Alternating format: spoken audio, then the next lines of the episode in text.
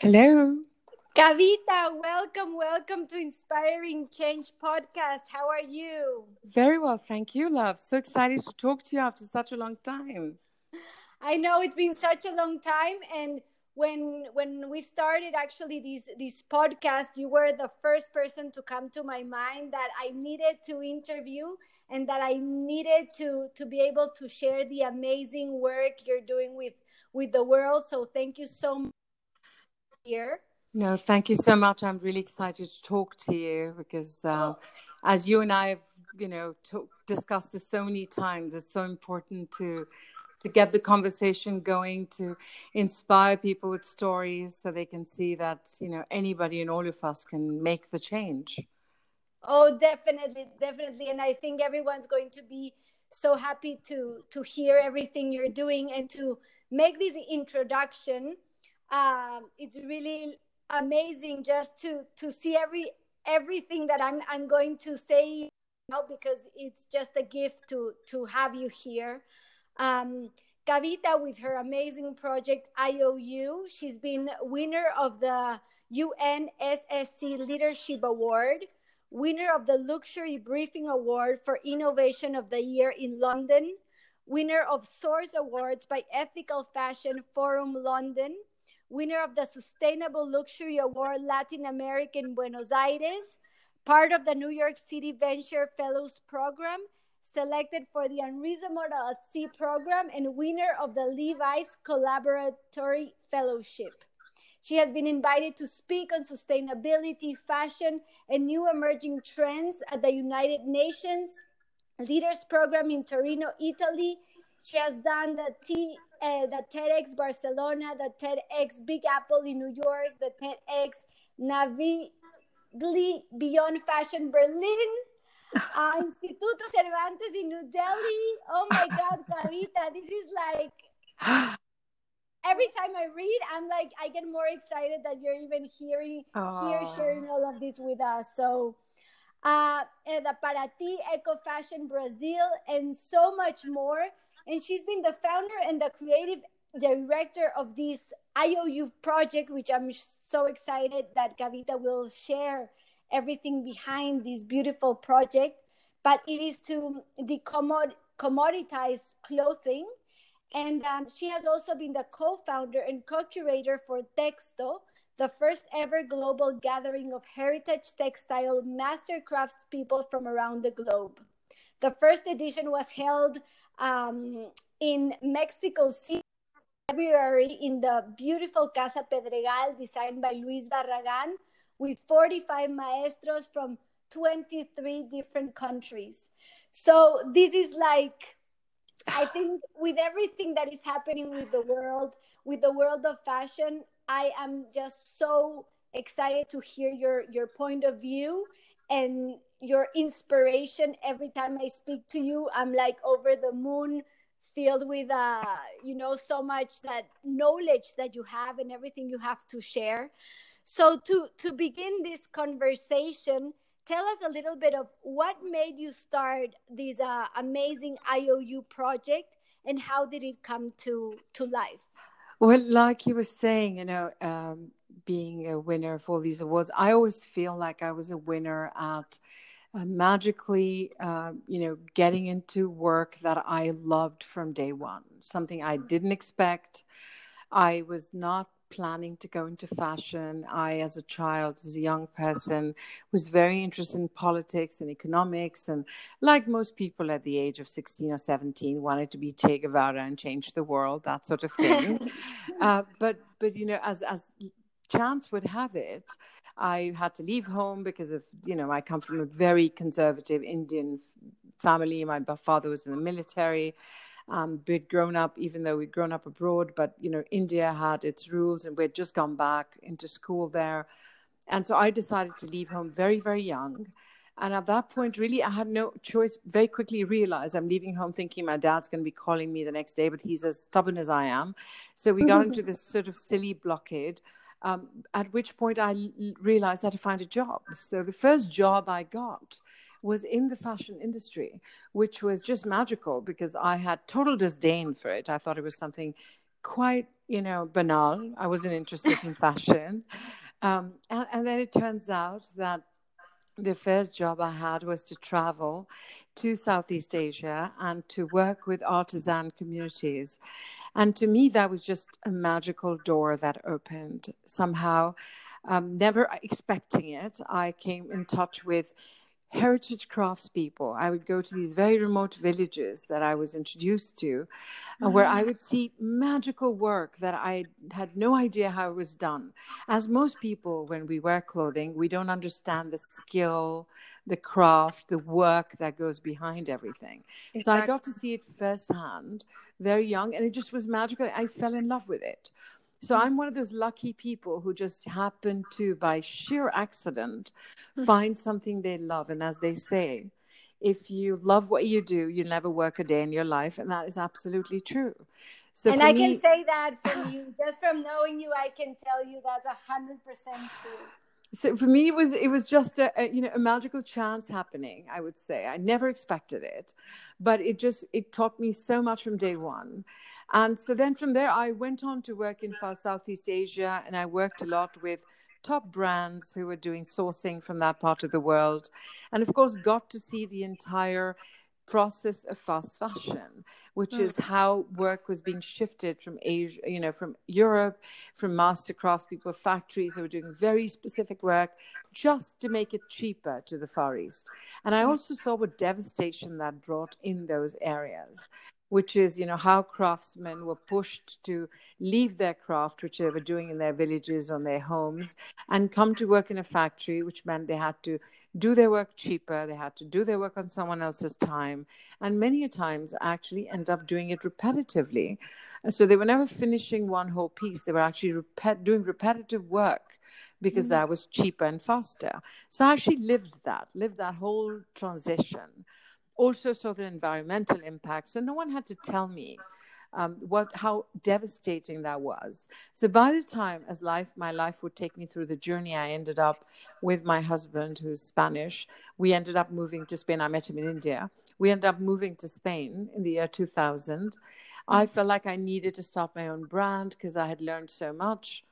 And that is what I did. And when I started my brand, I sort of very organically thought – I should do what I think is the right thing to do, which is to go work with mastercrafts people, get the best of the best, and then produce it in small ateliers around, you know, India, um, around, uh, sorry, in Europe where I was living um, which was another learning experience because from the year 2000 to the year 2010, I actually firsthand witnessed the dismantling of the European production base. Pretty much every small atelier, factory, big and large, was going out of business because all the work had shifted. They were not competitive anymore. So all Italian makers, Portuguese, Spanish were you know, dying, were going out of business. And these were craftsmen sometimes or companies that were three to four generations old, but just couldn't keep up with the faster and cheaper. You know, it was not because they were not innovating, it was because the bowl of rice just cost more money in, in mm. you know, in Europe than it did in Asia. So we were, I just felt so disheartened watching that happen so that's sort of my you know whole journey which is kind of uh, you know quite the reverse from what normally happens. Most people go into design they right. go to university get a you know fashion degree and go into the more glamorous end which is what we all get attracted to. Whereas i came from the other side. I came from the production side. So i really knew the nuts and bolts of the industry or how things really work and what things it costs um, so for me, it was really like the journey was quite the reverse. And I realized when I got to the front end of it, when I started my own store, how little the final consumer understood the value of what they were buying. Everything totally. was being, you know, was being judged by the ticket, the price ticket, or the brand, and that has so little to do with the real actual value of the product, right? You know, most people know the name of the shop they bought it at or the name, the name of the designer. But those two inputs is so little to do with the actual process. You know, oh, here, when you buy a T-shirt, you're buying something that has to be grown, has to be harvested, spun, uh, you know, then made into a t- knitted fabric, cut, sewn, cut into a t-shirt, packed and shipped across the world and sold to you in some fancy shops. How can it possibly cost less than a sandwich? So wow. obviously, we are not paying the price. Somebody else is paying the price, or something else, which is, you know, as we know, the environment today. Um, so all of these things for me were obvious because I'd lived them. So when I get to Madrid and when I start my brand here, right before the crisis, and things were going really, you know, I, it went really well for me. I had a lot of knowledge about obviously making products. I was really lucky, and I came into Spain in a very in the golden era. Spain just joined the European Union, so things went really well for me. Very quickly, my brand was selling in so many different shops. I did really well, so I was quite lucky. Right time, right place.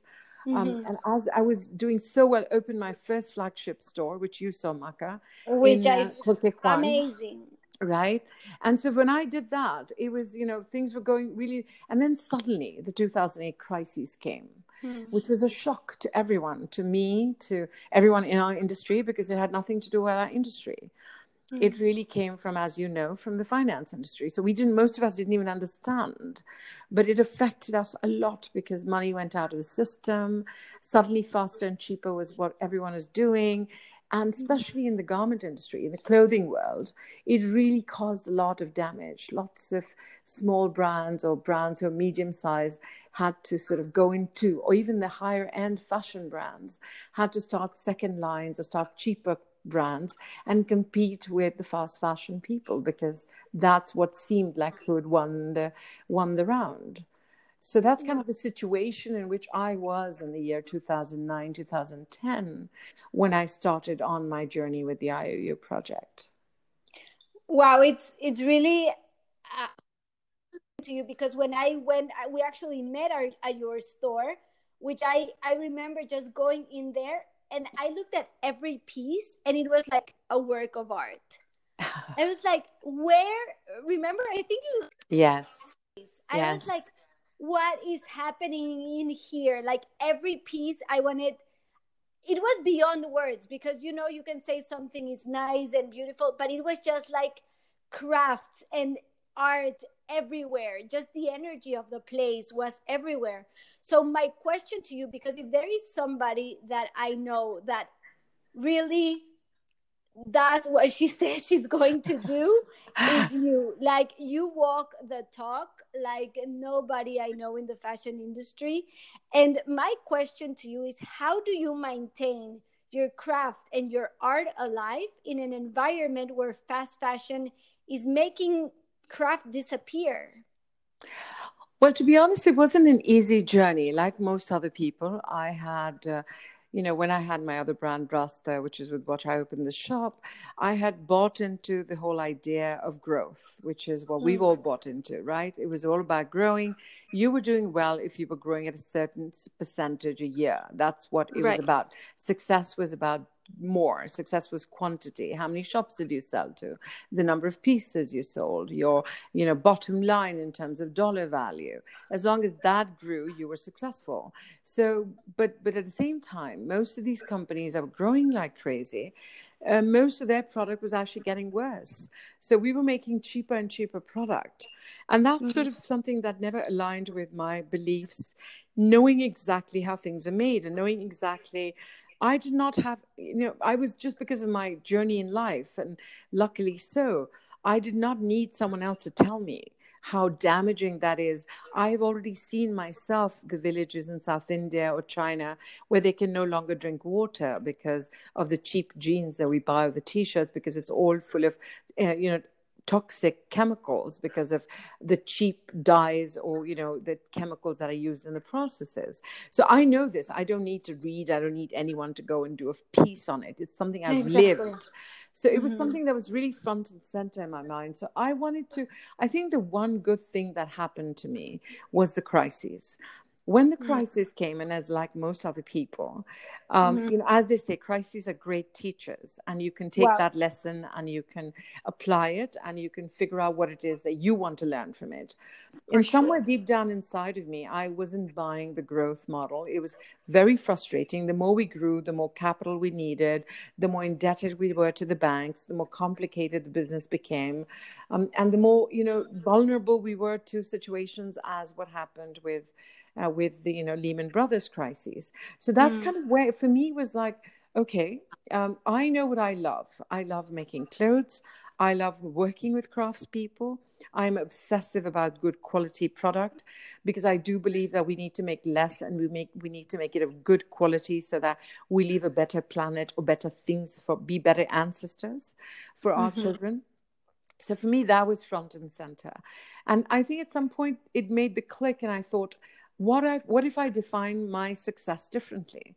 What if I don't buy into this model where my success is not defined by the amount I sell or the amount of money or the clothes? It's, it's defined by the number of minds I can change. If it's wow. defined by the people I can touch, um, whose value, whose life in some way I make better with my work, whether it's by inspiring change, whether it's by directly affecting them. So for that, me, me that became the obsession. So that was for me the center of the IOU project, which wasn't easy to explain. I'll be quite honest with you. When we won these awards, and I've never you know, I was asked to go and pitch in front of everyone, thought it was such a good idea. We were one of the first ones to come up with this idea of using technology to give transparency, which was a big issue in our industry because it's very opaque. There's no mm-hmm. information, real information about how things are made. A lot of it is jumbled. A lot of it is not even real because the fact the brands themselves don't know they have no control over their supply chains. So mm-hmm. it was it was when I started the project. A lot of people told me, "Oh, you're being very idealistic." Um, mm-hmm. And I think what changed the whole thing was that was that I decided we were going to do it on our own. We were not going to take any investment from outside. Uh, that was going to be all friends and family, which is what has supported us. It's been my family. I have to say, without my husband, without my close family, I would never have been able to walk and, and make all the sacrifices that we ended up making to get to where I am. So that's mm. really important. I have to acknowledge that. Um, and, and then, of course, this whole thing of not, you know, allowing the definition of success to be what I don't believe in. So even though last year, for example, when in 2010, when I started IOU, I created a hashtag which was Who Made Your Clothes? It was a question we wanted people to ask because we were answering that question. Right. With IOU, you could see who your weaver was, who the person who made your shirt was. And we wanted you to pick up your pic, put your picture there so that even they could see who bought the clothing. And so when I started that, no one was really interested. 2010, it kind of lulled around for, you know, 2010, 2011.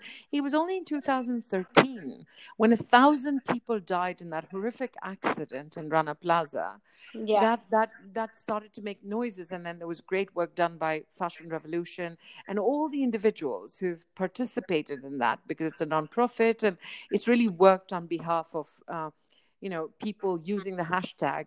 Last year the hashtag was used 60 million times.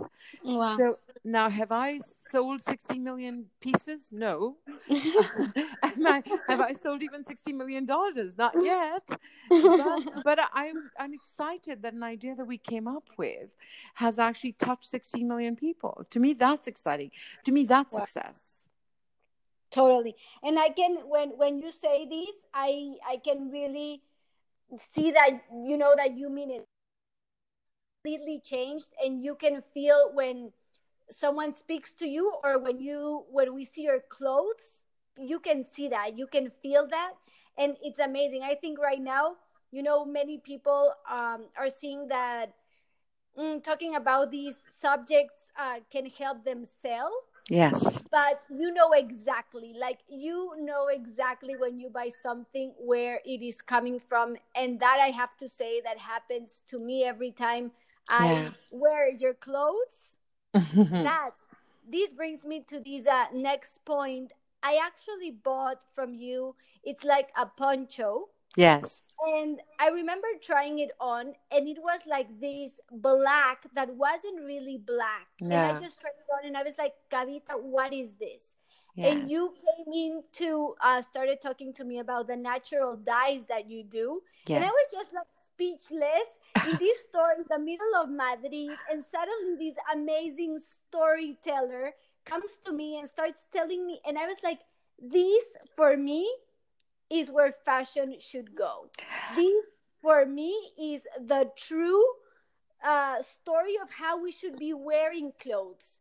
So you opened like a new window for me, and uh, and this is why you know I, I I wanted to share, and for the people that haven't been able to to try your clothes, um, I wanted you to to share about the dyes because it's it's it's amazing. Well, first of all, because your chakras are open, Maka, as you know. so you were you were you. you were open for information. That's very important. But yes, but you know, dyes is something that's always been you know, from the beginning when I started working and I saw how impactful dyes are in terms of environmental impact. We don't realize it, but dyeing is actually one of the worst uh, culprits of the environmental impact of fashion. One, the chemicals that are uh, used are really horrific. Even though we in Europe are very, be very strict about the kind of dyes that can be used, we have no control. Most of our clothing is made in Asia, very far away, with very little control, and it's impossible for our system here to check. There's been incremental problems with you know skin problems. And that's purely because see how important now it's become for people about organic. I think people have become very aware and are eating better. We're all getting more aware of you know things have to be organic for the food because it's at the end of the day it's part of your body what you eat. But so is the skin you have. Your skin is the largest organ you have.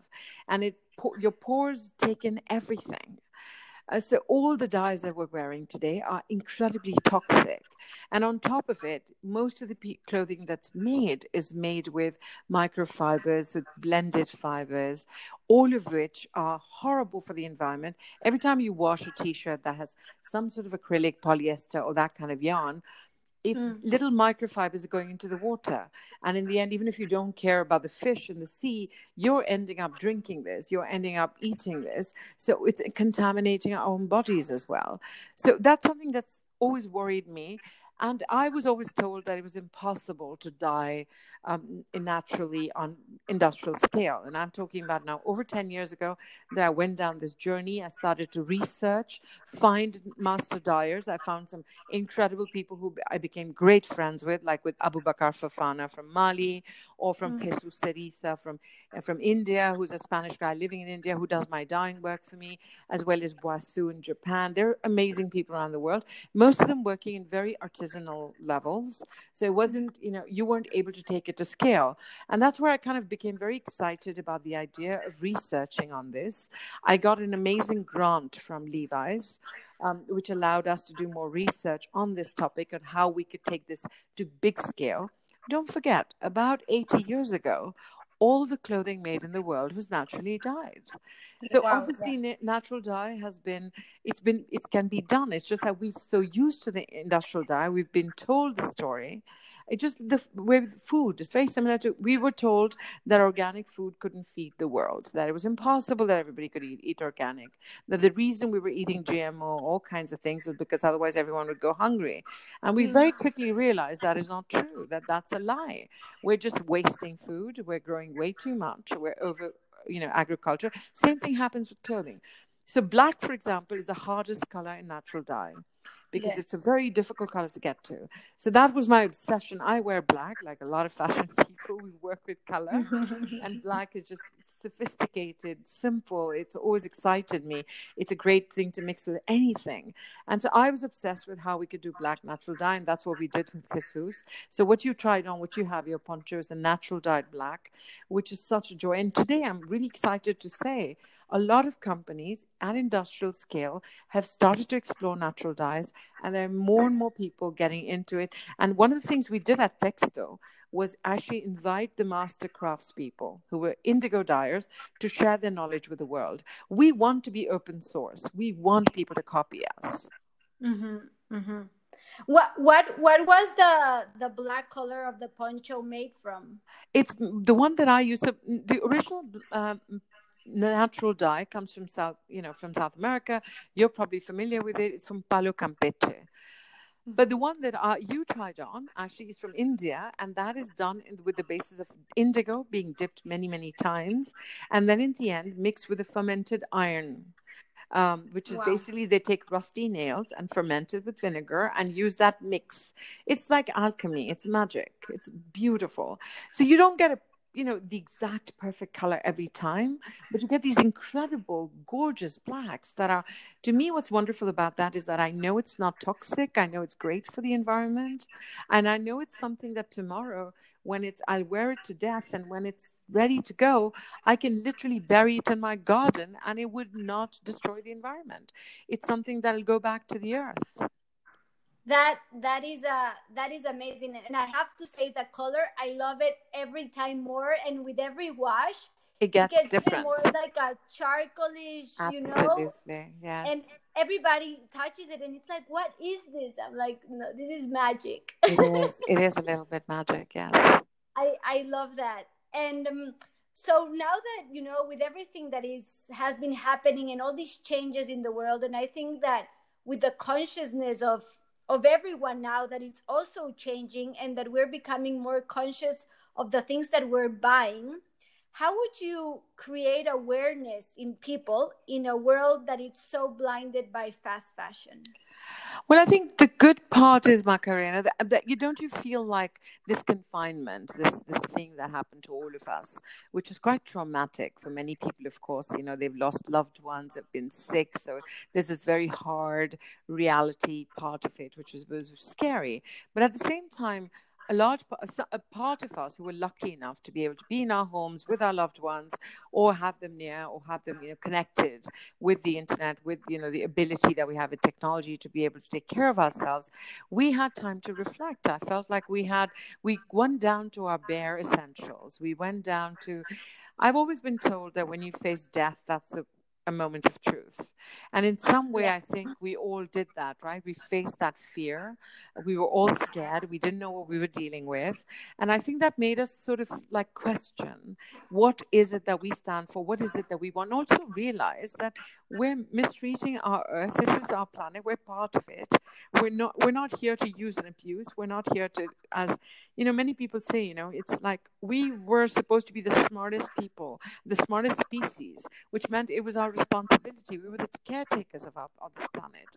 But we haven't behaved like that. We've behaved like adolescent teenagers who've just trashed the house. So I think that was kind of a wake up call in some way to a lot of us. Um, some who didn't, some people you know have the conscious but they just can't because life is so busy and they're rushing and they're trying to pay their bills or run their businesses and they just don't have the time to think.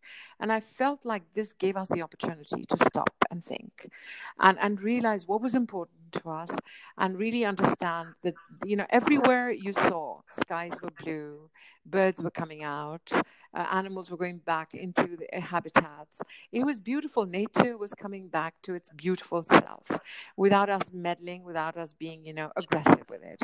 And I think that's opened a lot of minds. Now, of course, I was laughing the other day. A friend of mine told me, "Oh, you know, it was in the papers. Gucci says now it's going to go seasonless, as if they just invented the idea." And don't get me wrong, I'm excited that they're doing it. I'm happy whoever joins the party, whether they join late, I'm happy they join.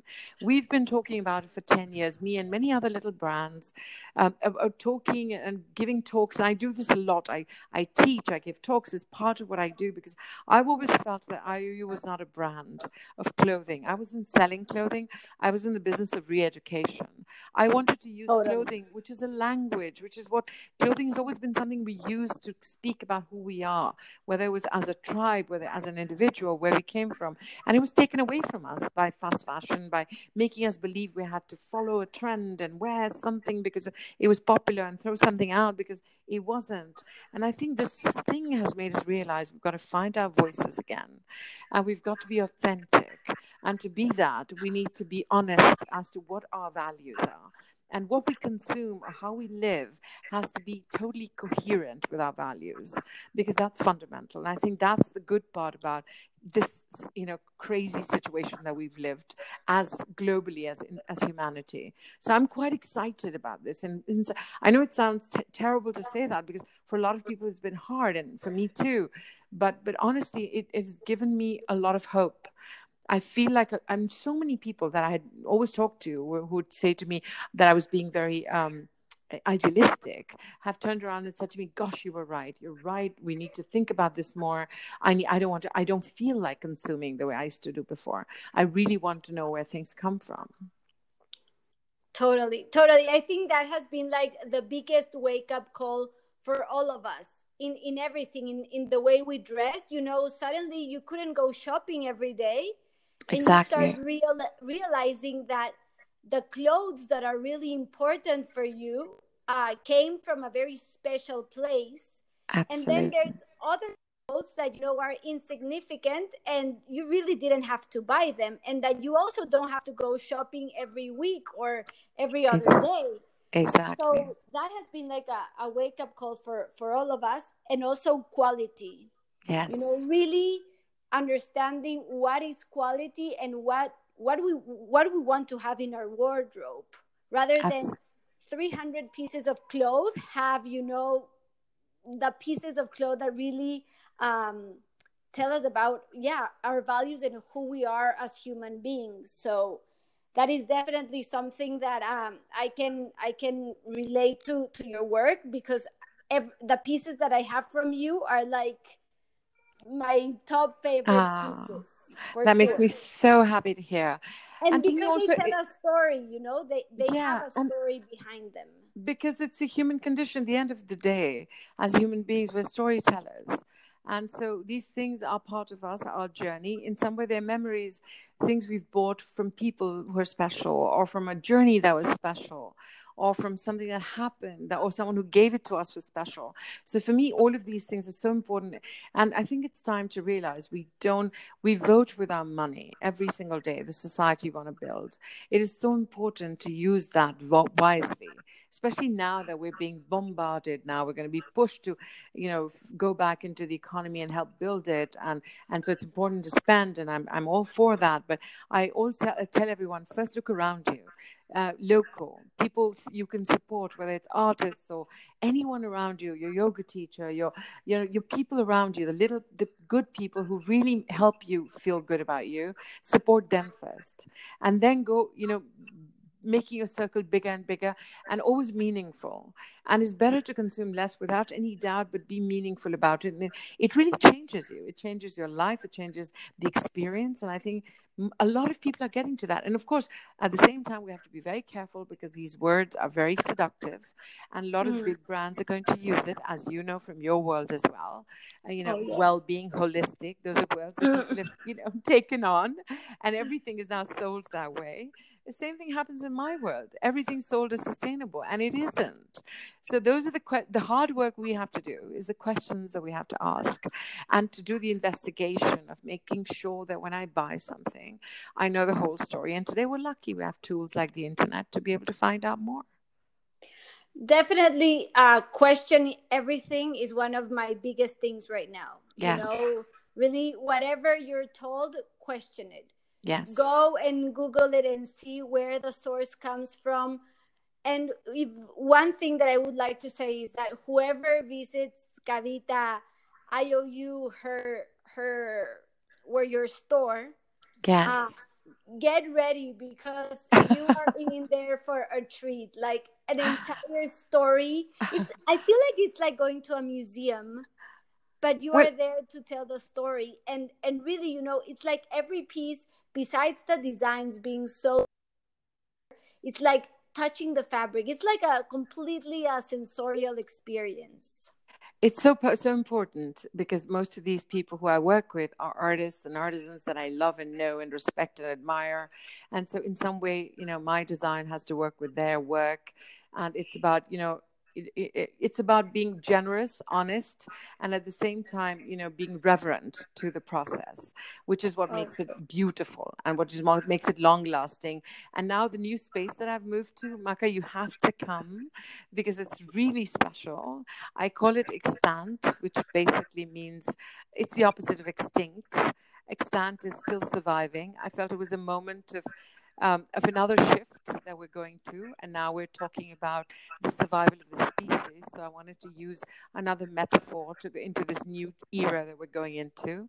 Um, and that's this part of the journey. We're, we're calling it extant. And our idea is to have a space which is more educational, uh, sensorial, which is more about cross, you know, um, different people from different parts doing different things coming together um, and discussing and talking about a new way of living on this planet as uh, as people who take care of it as our home. How can we make this home better? So i call it the home improvement stage um, of, of, our of our world and our journey. And and a lot of and i'm inviting friends from all different walks of life to come in and show their work or have discussions poets writers artists I, would love to have you with your work with bamboo as well as your other work with well-being that you're so amazing at, like what you did last year when I participated. Charles, yes. all kinds of people like that, mm-hmm. some just magical human beings that I know who, you know, we've impacted each other in some way, and how we can come together and sort of help other people into this world. I love that. Where where can people find you in in Madrid?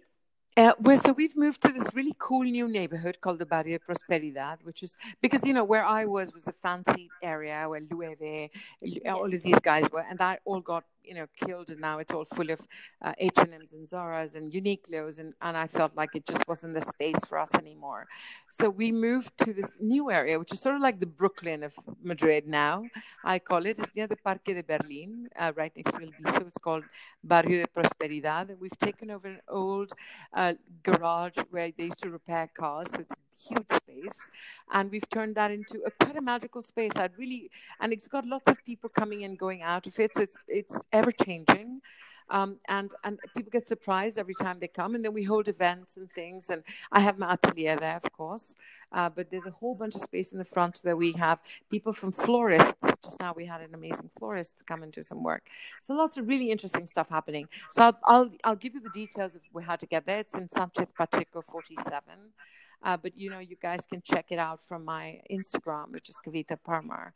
Um, and yeah, I'd love to have people over and chat. And if anyone's got work to share, uh, we'd love to figure out a way to host it. Absolutely.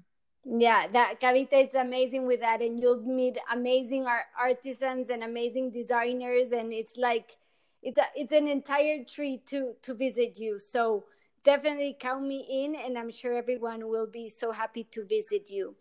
And just to to end that I would love to stay speaking to you for hours because I love everything that everything that you you talk about is so interesting. I I simply love it. But I would like to know um, how can you inspire the next generation of artisans and designers that are listening? You know, there's a big change happening, and how would you inspire them um, to to keep this art to keep this craftsmanship alive I think we're living a really exciting time, which is the crumbling of the empire, as I call it.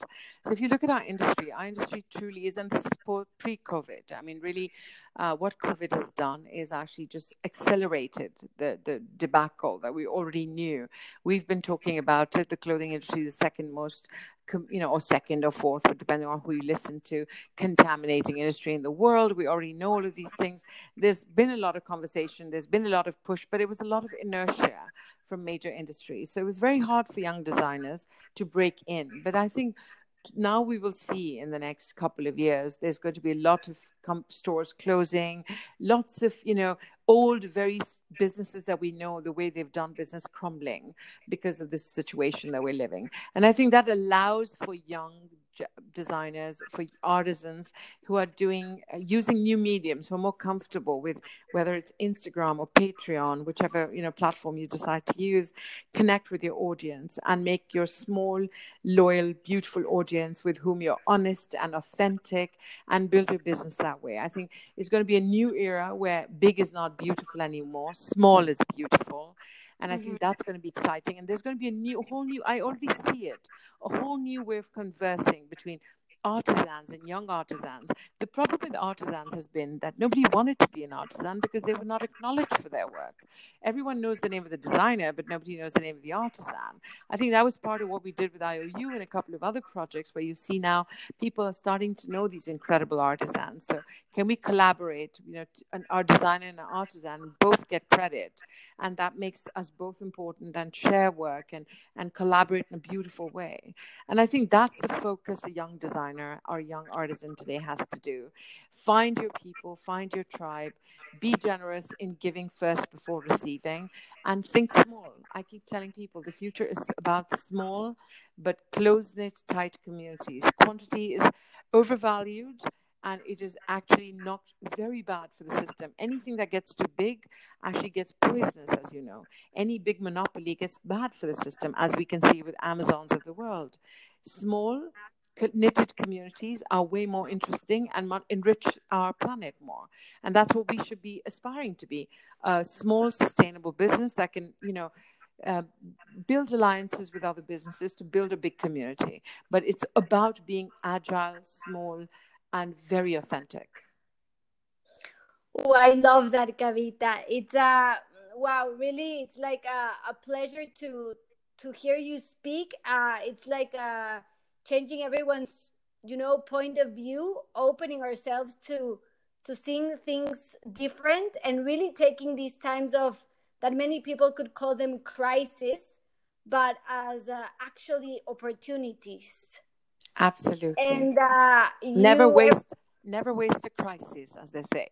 oh, I love that. Never waste a crisis. That's amazing. and I think that wow, we can definitely stay with that uh, because it, it's so true. You know, uh, every problem brings more opportunities and more solutions, and if we can acknowledge that, yes, then we are filled with gifts.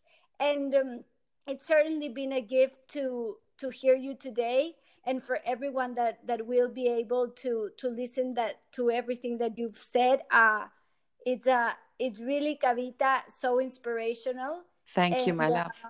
I'm so so so happy to to have been able to to have you here. And uh, thank you so much. I can't wait to go see everything that you are creating. And i want to well i'm going to welcome them to your store because i really really really really feel that everyone should see kavita's pieces thank definitely, you so much definitely, my love definitely so i can't wait to visit you soon and thank you from the bottom of my heart thank oh. you so oh. much for being here and for inspiring us all Thank you so much, and thank you for all you do as well, Macarena. I'm meeting you and working with you on this project that we did, getting to know you, your family, and how coherently you live your life has been really amazing for me as well, and, and taught me a lot, especially about your wonderful world of bamboo architecture and, and oh. yoga. So, no, thank you so much. And, and thank you for inviting me to have this conversation. And I look forward to seeing you. Yes, I look forward to seeing you. And thank you so much. Have a wonderful night and can't wait to see you soon. Thank you, love. Thank and thank you, you to everyone. So, so much. Bye. Thank you, everyone, for listening. Thank you. Bye bye.